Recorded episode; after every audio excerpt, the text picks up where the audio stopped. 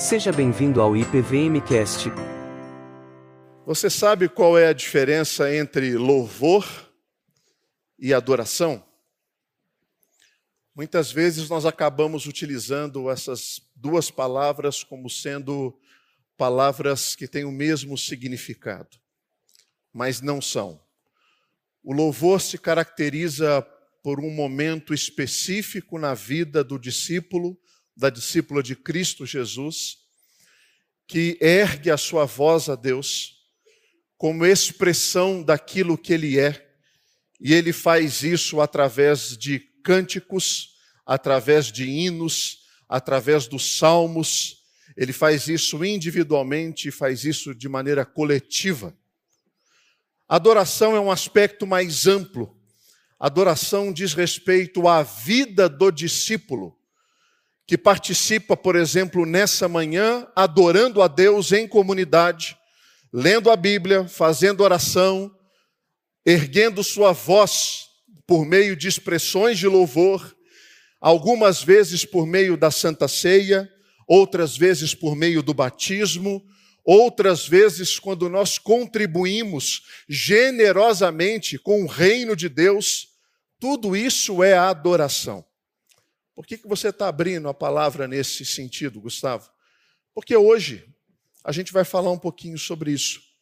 Porque se tem um aspecto que promove é, muita variedade no meio cristão, é esse momento chamado adoração comunitária. Muitas pessoas vieram para essa igreja por conta do nosso modelo de adoração comunitária. Umas outras saíram daqui por conta disso. Tem gente que nem é discípulo e discípula de Cristo, e de vez em quando escolhe ir a alguma comunidade por conta do modelo de adoração que eles têm. Um culto mais avivado, um ambiente com paredes pretas ou com paredes claras, dependendo da veste daquele que é o liturgo daquele momento.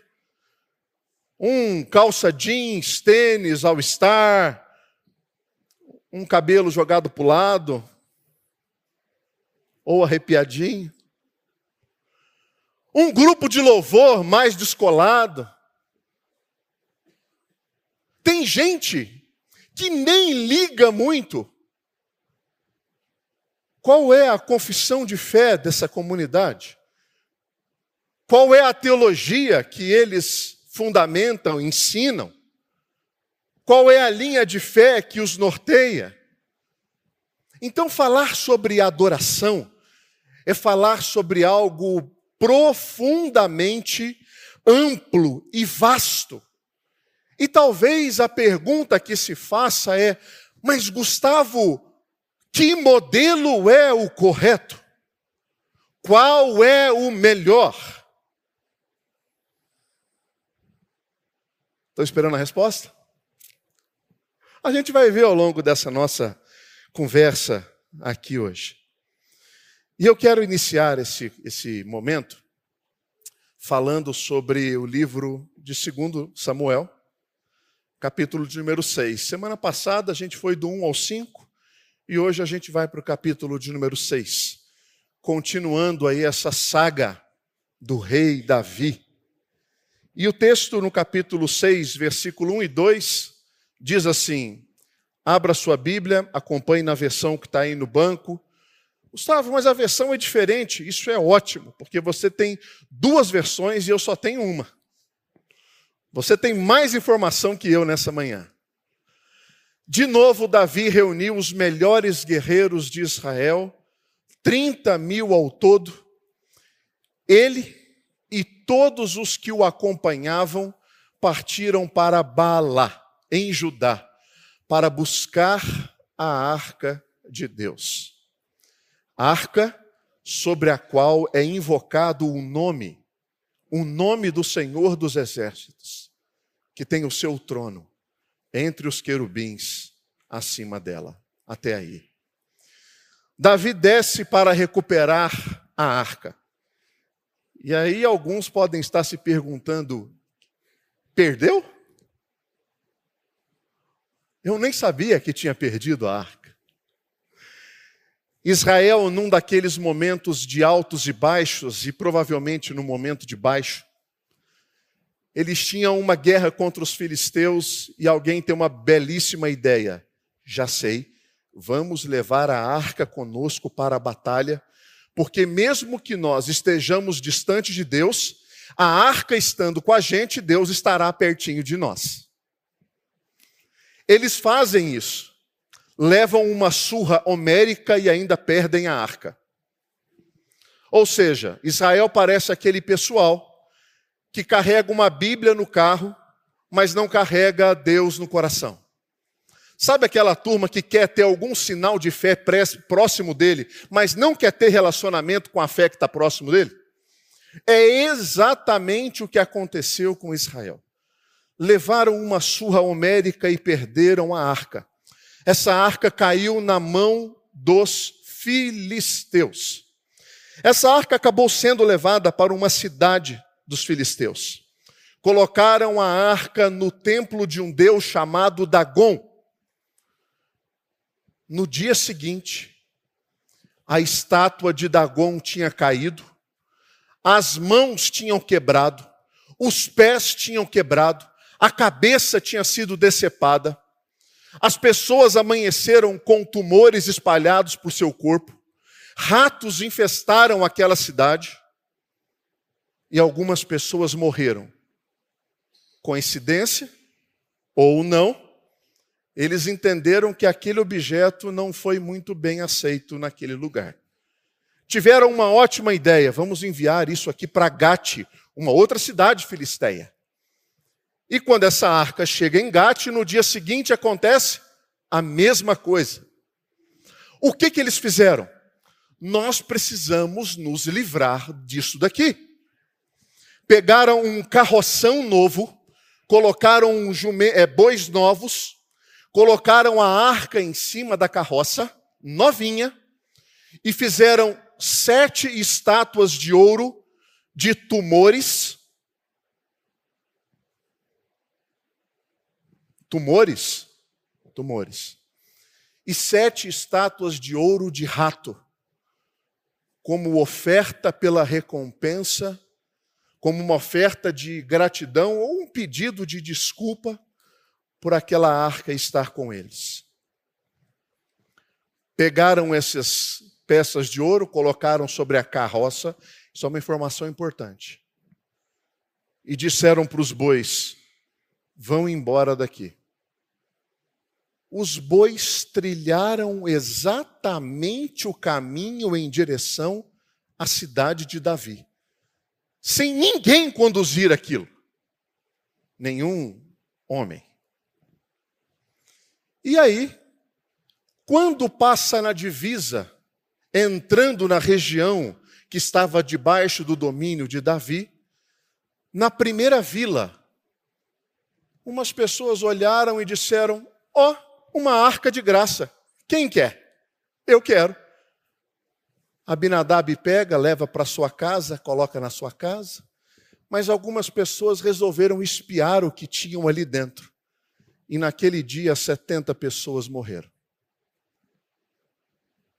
Entenderam que aquilo não era uma boa ideia e resolveram conduzir a arca, chamando os sacerdotes. Eles fizeram a condução e essa arca ficou 20 anos no quarto de visita de uma casa. Imagina você chega nessa casa, pergunta: e aí, o que, que tem nesse quarto ali? Ah, melhor você não olhar, não. Deixa ali fechadinho, te aconselho não olhar. 20 anos depois, nós temos a história de segundo livro de Samuel, capítulo 6. Essa história que eu contei está no primeiro livro de Samuel. Se você quiser, você pode dar uma olhadinha lá do capítulo 5 até o capítulo 7. Vinte anos depois, Davi diz: A arca pertence ao tabernáculo. Eu vou buscá-la. Versículo 3. Puseram a arca de Deus num carroção novo. E levaram da casa de Abinadab na colina. Uzá e Aiô, filhos de Abinadab, conduziam o carroção. Até o versículo 8. Com a arca de Deus, Aiô andava na frente dela. Davi e todos os israelitas iam cantando, dançando perante o Senhor, ao som de todo tipo de instrumentos de pinho, harpas, liras, tamborins, chocalhos, símbolos. Quando chegaram à eira de Nacon, Uzá esticou o braço e segurou a arca de Deus, porque os bois haviam tropeçado. A ira do Senhor acendeu-se contra Uzá por seu ato de irreverência. Por isso, Deus o feriu e ele morreu ali mesmo, ao lado da arca de Deus. Davi ficou contrariado, porque o Senhor, em sua ira, havia fulminado Uzá. Até hoje aquele lugar é chamado Pérez Uzá. Quando você lê esse texto, você também não fica um pouco assim, puxa, que medida, medida drástica do Senhor. Um homem cheio de boas intenções. Ele não queria que a arca tropeçasse e nem mesmo que ela caísse no chão.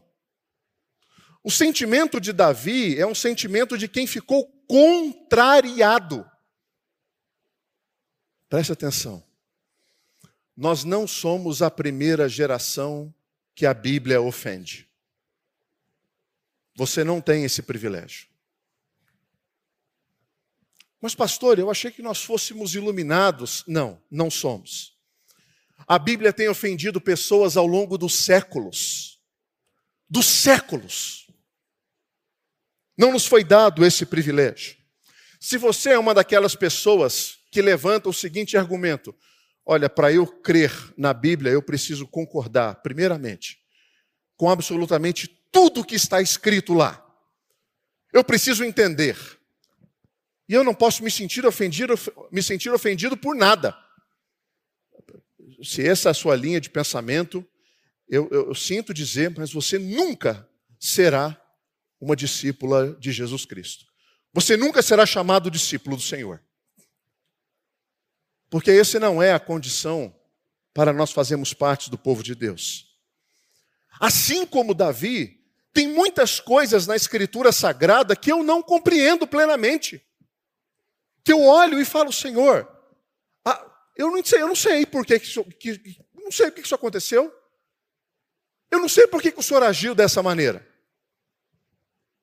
Mas eu preciso entender que se Deus é Deus, se Ele é soberano, se Ele é Senhor, se ele é o detentor de autoridade, de poder, se sobre ele reside governo, ciência, autonomia, a limitação está em mim e não nele.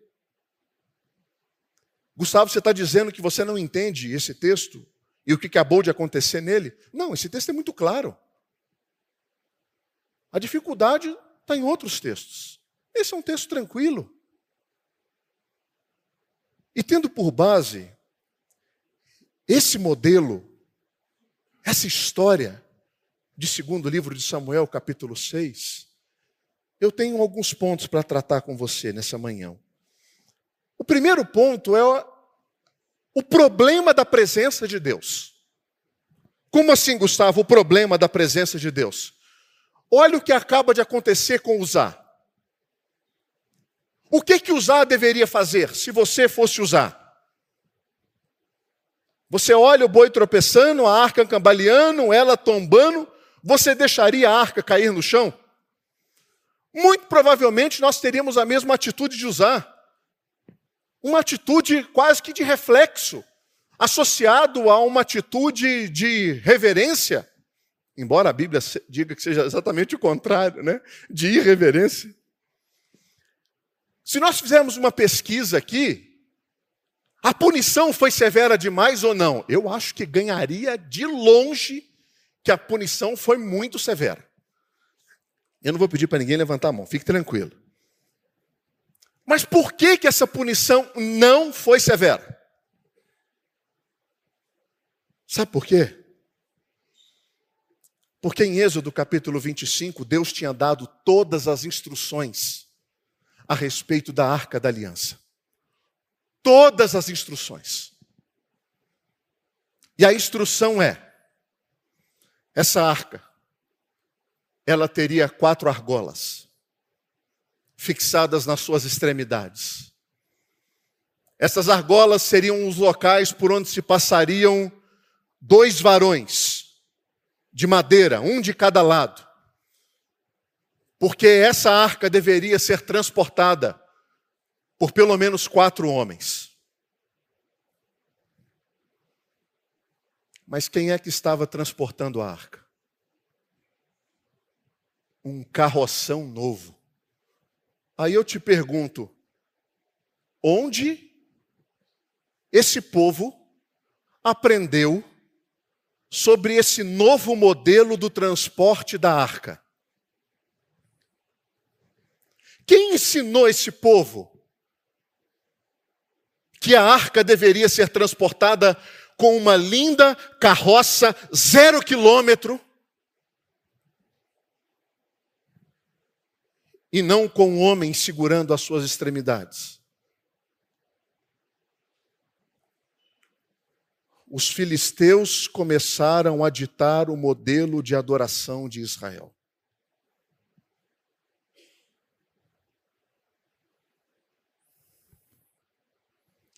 Nós somos adoradores. Não nos foi dado o poder da escolha do modelo. Nós não podemos dizer para Deus como eu acho que ele deve ser adorado.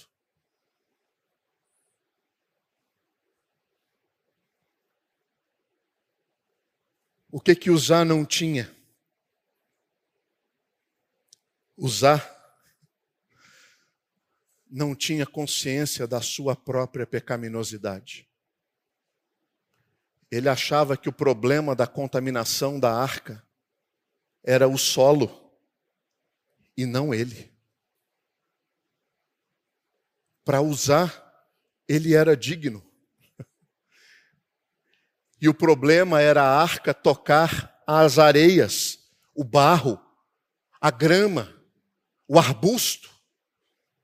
Mas quem pecou contra o Senhor não foi a terra, foram os homens. Eles são impuros, nós somos impuros, a terra não.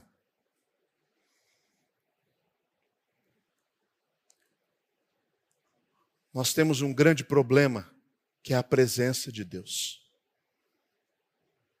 Tem uma Bíblia aí no banco da frente. Segura essa Bíblia aí que está aí na sua frente. Levanta ela assim, deixa eu ver. Levanta aí. Ninguém morreu? Como é que você segurou a Bíblia aí e não morreu? Como é que você tocou na palavra de Deus e não foi consumido e consumida? Como que isso não aconteceu com você? Porque se a presença de Deus é um problema, a arca de Deus é a resposta para esse problema. Como assim a arca é a resposta? Verso 9. A gente vai ler até o 12. Naquele dia, Davi teve medo do Senhor.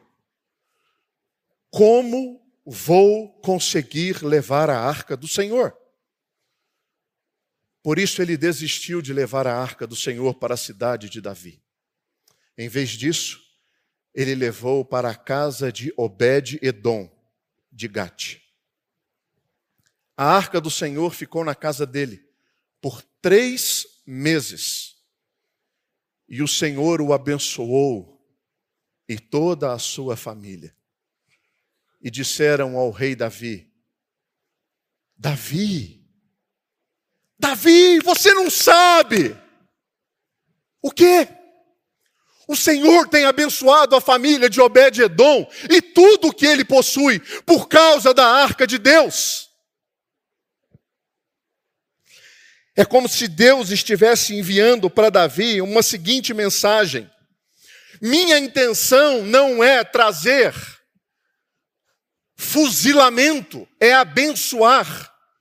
Mas as coisas precisam acontecer do meu jeito, não do seu jeito. É como eu determino que seja, não como você acha que tem que ser.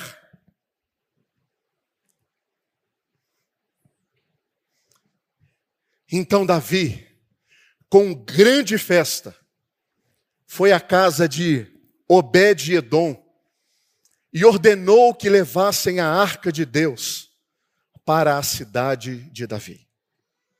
Verso 13. Quando os que carregavam a arca aprenderam. Percebeu que eles aprenderam? Quando os que carregavam a arca davam seis passos, eles sacrificavam um boi e um novilho gordo. Um, dois, três, quatro, cinco, seis. Para tudo, um sacrifício ao Senhor. Um, dois, três, quatro, cinco, seis. Para tudo, um sacrifício ao Senhor.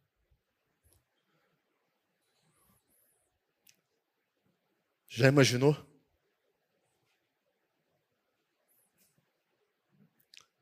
Já imaginou?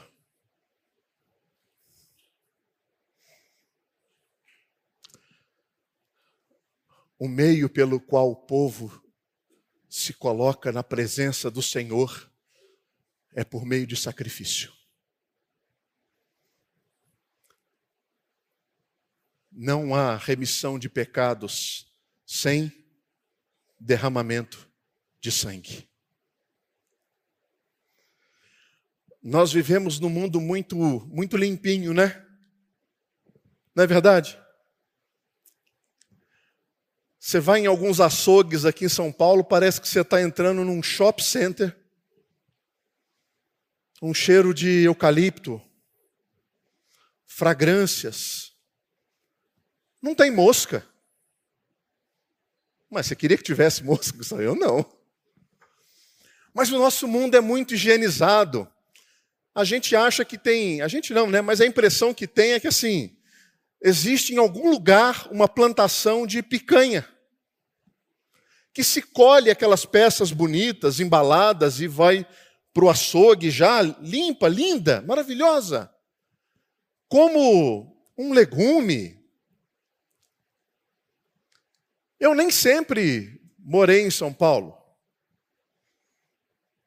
Eu tenho algumas lembranças, não são muitas, da minha infância. Eu lembro da primeira vez que eu vi matarem um boi.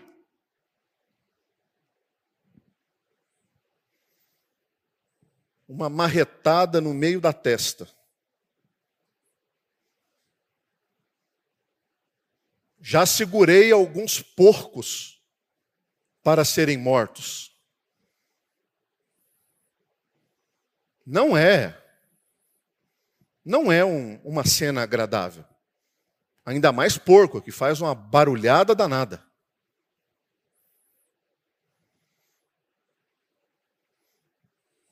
A cada seis passos, traga um novilho, ele vai ser sacrificado.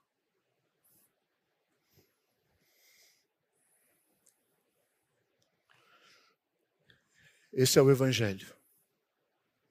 O Evangelho de Deus é aquele que Deus envia o seu Filho único, Jesus, para que ele fosse sacrificado, para que o seu sangue fosse derramado, para que por meio das dos cravos em suas mãos o sangue perdoasse pecados. Diante de Deus, relacionamento com Deus somente através do sacrifício.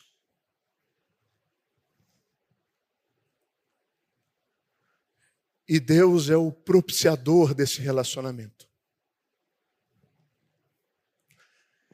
Ele envia o Cordeiro de Deus para tirar o pecado do mundo.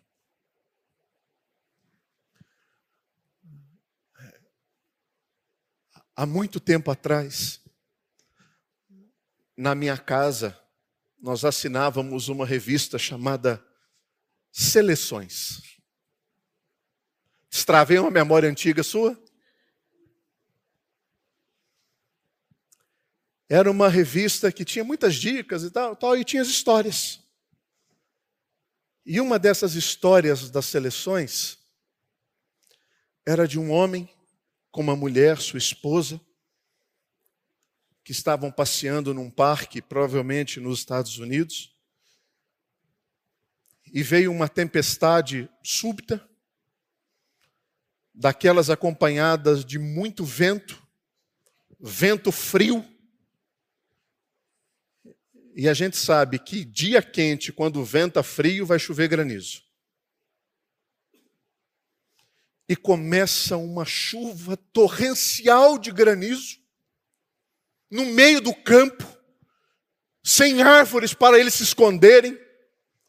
Aquelas primeiras pedras caíam trazendo algum tipo de desconforto, mas de repente essas pedras começam a aumentar e ficam do tamanho de uma bolinha de um limão pequeno.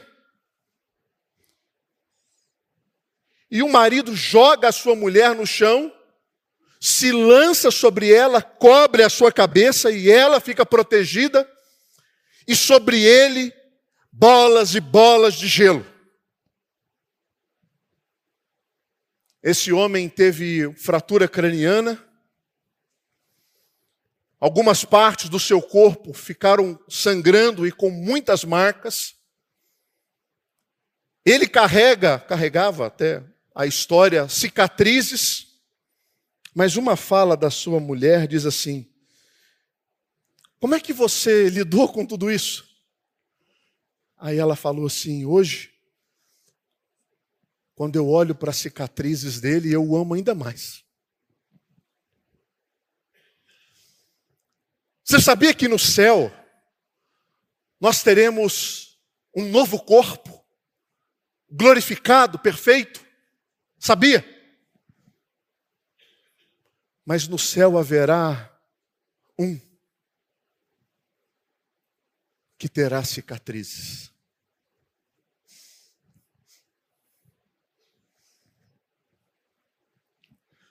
suas mãos, seus pés, seu lado,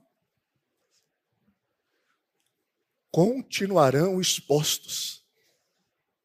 O sacrifício que ele fez para que houvesse relacionamento entre nós e o Senhor. A presença de Deus é um problema, mas a arca de Deus estava apontando por aquilo que Jesus Cristo iria fazer. Qual é a nossa resposta diante disso? Como que nós respondemos?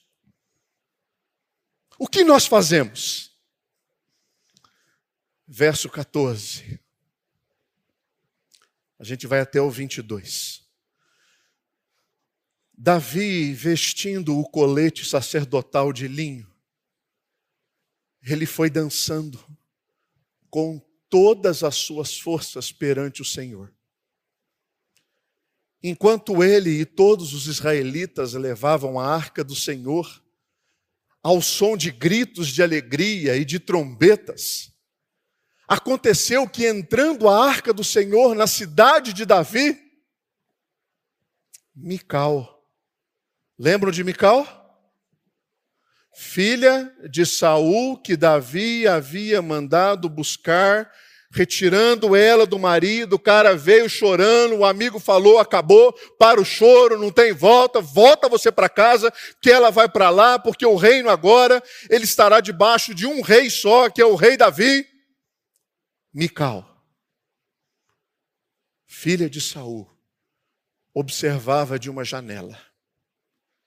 E ao ver o rei Davi dançando e celebrando perante o Senhor, ela o desprezou em seu coração. Eles trouxeram a arca do Senhor e a colocaram na tenda de Davi, na tenda que Davi lhe havia preparado. E Davi ofereceu holocaustos e sacrifícios de comunhão perante o Senhor. Após oferecerem os holocaustos e os sacrifícios de comunhão, ele abençoou o povo em nome do Senhor dos Exércitos. E deu um pão, um bolo de tâmaras e um bolo de uva de passas a cada homem e a cada mulher israelita. A gente já vai voltar nesse versículo daqui a pouco. Depois todo o povo partiu, cada um para a sua casa. Voltando Davi para casa para abençoar sua família, Mical, filha de Saul, saiu ao seu encontro e lhe disse: como o rei de Israel se destacou hoje? Tirando o manto na frente das escravas, de seus servos, como um homem vulgar. Mas Davi disse a Mical: Foi perante o Senhor que eu dancei, perante aquele que me escolheu em lugar de seu pai, ou de qualquer outro da família dele quando me designou soberano sobre o povo do Senhor, sobre Israel, perante o Senhor celebrarei. E me rebaixarei ainda mais, e me humilharei aos meus e e me humilharei aos meus próprios olhos. Mas serei honrado por essas escravas que você mencionou. Se a gente fosse traduzir esse versículo, Davi diria mais ou menos assim nas nossas palavras: Mical, Deus me escolheu quando eu não era nada. Nada. E agora que eu sou alguma coisa, eu quero que todos saibam que eu sou o que sou, não por mim, mas por aquilo que Ele fez em mim. Eu não quero que essas servas e essas escravas se sintam reprimidas diante desse momento incrível que o povo está vivendo. Eu não quero que elas me olhem como sendo o rei inacessível. Eu quero que elas vejam as obras de Deus e não as minhas atitudes. Porque eu serei honrado por essas escravas. Eu não sei se você se lembra, mas um dos grandes problemas de Saul é que Saul ele se importava demais com o que os outros pensavam a respeito dele. Ele tinha uma preocupação muito grande com a reputação dele. Reputação é aquilo que as pessoas entendem que eu sou, é aquilo que as pessoas criam acerca de mim. É o que todo mundo pensa acerca do outro. Isso é reputação. Isso é coisa de gente ímpia. Quem faz pesquisa de satisfação é o governo. O dia que você vê alguma igreja fazendo pesquisa de satisfação, sai correndo de lá. Correndo. Porque provavelmente se o índice for alto, corrompeu. Saúl tinha um problema de aceitação. E parece que Mical herdou esse problema, né? Ela aprendeu com o pai. Eu preciso me preocupar com aquilo que as pessoas pensam acerca de mim. Davi fala: Eu não me importo com o que as pessoas pensam. Eu estava diante do Senhor. Nesse texto, Davi nos dá a essência da adoração. Se isso pudesse ser resumido adoração seria como exibir o mérito de Deus. Se houvesse um display, se houvesse um telão, a adoração seria projetar todo o mérito de Deus. Eu faço isso quando eu oro, eu faço isso quando eu celebro a ceia, eu faço isso no batismo, eu faço isso no ensino, eu faço isso quando eu canto, eu faço isso quando eu sirvo. O mérito de Deus, exiba o mérito de Deus. É isso que Davi está fazendo, exibindo o mérito de Deus. Porque se a sua adoração exibe os seus méritos, hum, muito provavelmente você está adorando um outro Deus. Um outro Deus. Adoração diz respeito àquilo que Deus faz, àquilo que Deus é. Uma pergunta: o que é que a sua adoração diz aos outros sobre o mérito de Deus? A sua adoração. O que ela diz?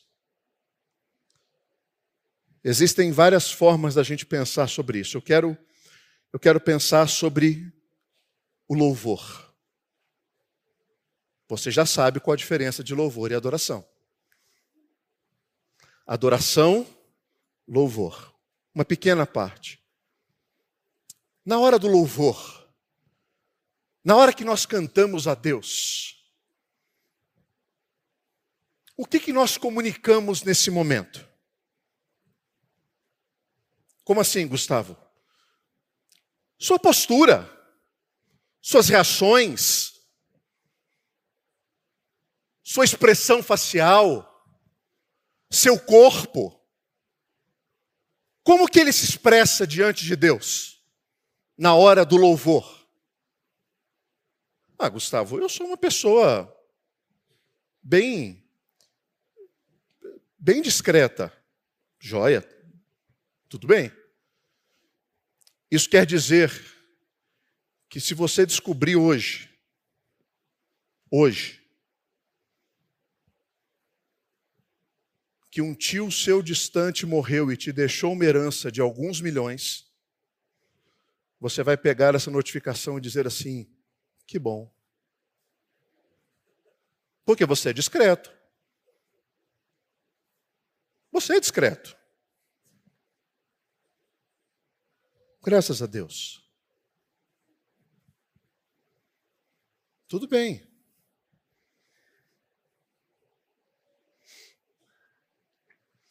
O Senhor Jesus uma vez estava num banquete na casa de um homem que o recebeu de maneira muito seca. Não deu um beijo nele de boas-vindas no rosto, não lavou seus pés. Mas uma mulher entra naquela casa, se debruça sobre os pés de Cristo, chora copiosamente, o pé de Jesus vira uma lama, ela, constrangida com aquilo, solta os cabelos e começa a limpar os pés de Jesus. E quanto mais ela limpa, mais ela chora, mais, mais viram? E aí Jesus diz assim: A quem muito é perdoado, muito ama. Será que às vezes a nossa postura de adoração diante de Deus não está relacionado com a falta de consciência daquilo que nós recebemos?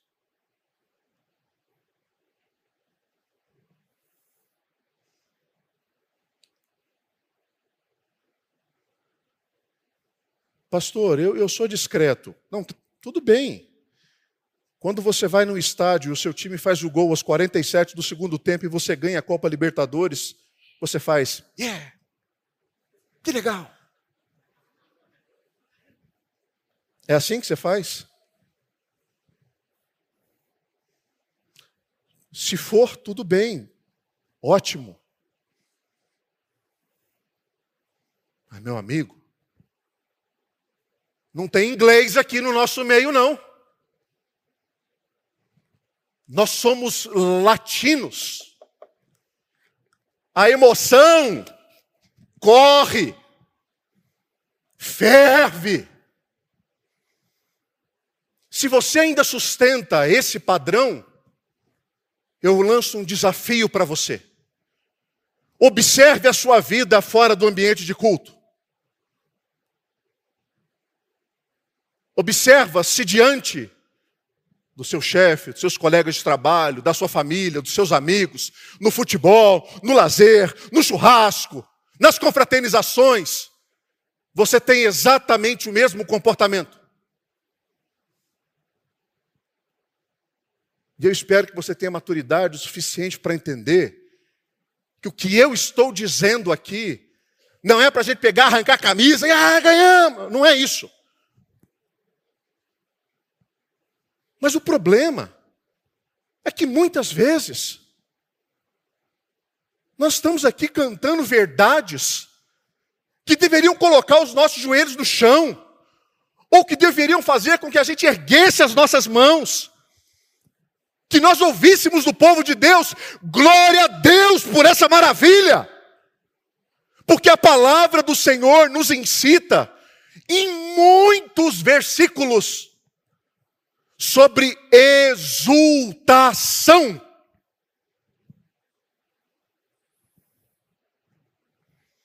São ordens de Deus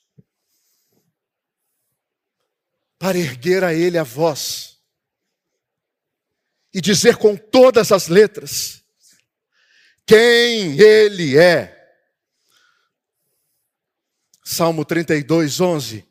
Alegrai-vos no Senhor, regozijai-vos, ó justos, exultai, vós todos os que sois retos de coração.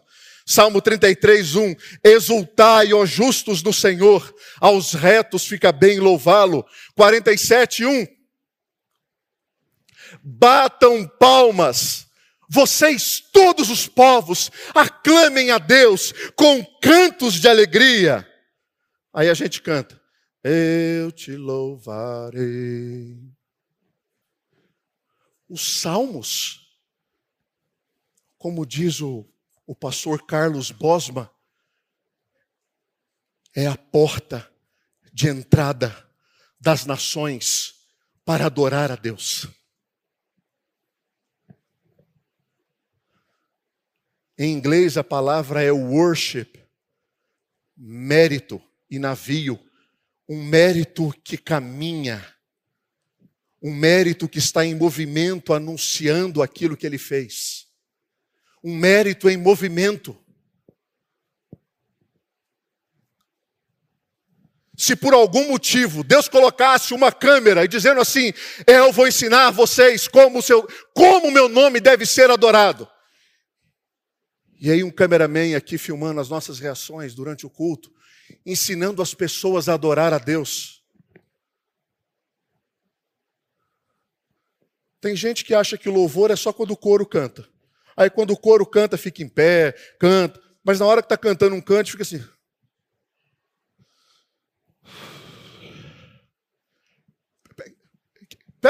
Que, que modelo é esse de adoração?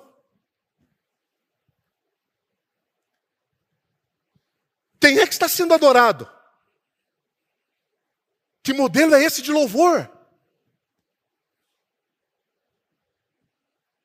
Nossos cultos são transmitidos.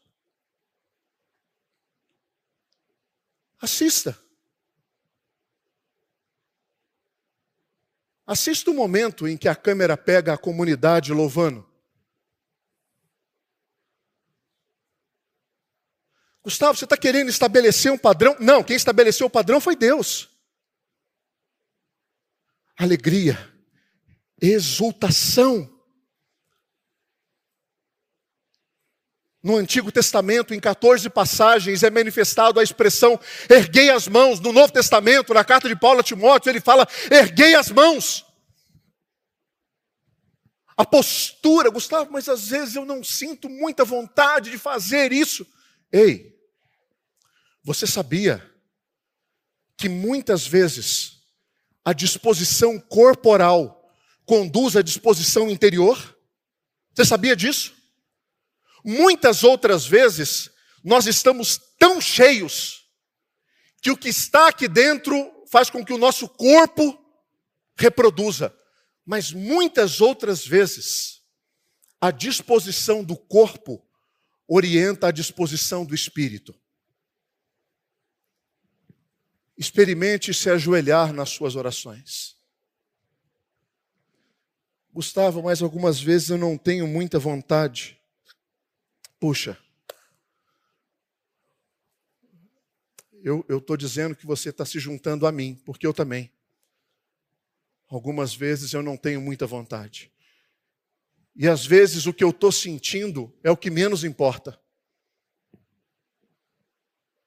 Às vezes o mais importante é compreender diante de quem nós estamos.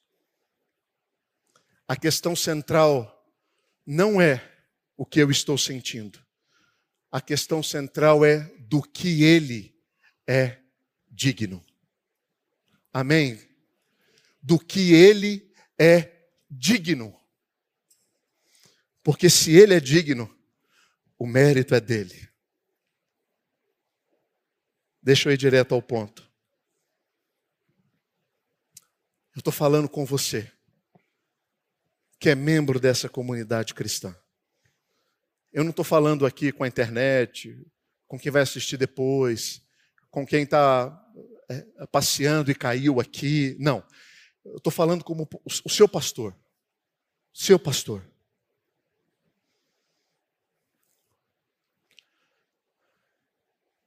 Todos nós temos comportamentos da personalidade. Ok. Mas esses comportamentos de personalidade não podem estar diante de Deus sem consciência do que Ele é, sem exultação do nome dEle e sem a nossa diminuição. É aquilo que Davi disse no versículo de número 19. É, é, e eu vou cada vez mais me diminuir. Eu quero ser indigno, eu quero ser insignificante, eu quero ser reduzido. Gustavo, mas qual é a relevância disso? Aí tem um negócio muito legal nesse texto. Verso 19, Arthur, por favor. E deu um pão, um bolo de tâmaras e um bolo de uva passas a cada homem e a cada mulher israelita. Você olha para esse texto e fala: o que, que esse negócio está fazendo aqui? Que coisa estranha, negócio diferente. Por que isso? Porque Davi quer que o povo seja frutífero. Como assim, Gustavo? Porque depois o povo partiu cada um para sua casa. Não entendi, Gustavo. O bolo de uva passas dentro da cultura hebraica tem um sentido de ser afrodisíaco. Você não sabe o que é isso? Pastor Eduardo e pastor Cláudio estarão à frente depois do culto. Se você não entendeu, pode procurá-los, que ele vai ter a maior paciência de explicar para você.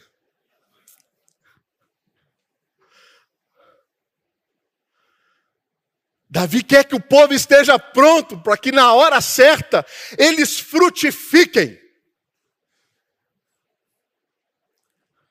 Adoração viva frutifica.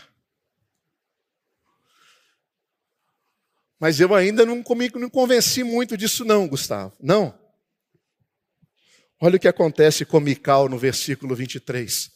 Depois que Davi lança sobre ela aquela bordoada e até o dia da sua morte, Mical, filha de Saul, jamais teve filhos. Gustavo, você está dizendo que pessoas que são inférteis são amaldiçoadas por Deus porque elas não adoram direito? Não, não tem nada a ver. Nesse texto, Deus estava mostrando que uma adoração genuína, do jeito que Ele determina, com expressões sinceras de louvor e adoração, com manifestações corporais verdadeiras. Pastor, mas eu morro de vergonha. Você está diante do Deus de todas as coisas que enviou seu filho Jesus para morrer no seu lugar e te dar acesso a Ele. Nós estamos diante do nosso Pai amoroso. Deus estava colocando um fim a uma linhagem que era voltada para si mesma. O cristão frutifica. O adorador frutifica. A adoradora frutifica. Eu não sei se você percebeu, mas a gente não cantou nesse culto. É porque eu queria desafiar você a cantar a Deus com todo o seu coração, com toda a sua alma, com todo o seu entendimento. Erga a sua voz. Projete a dignidade de Deus, os feitos de Deus, os méritos de Deus. Porque aquele, aquele que recebeu o perdão, muito ama.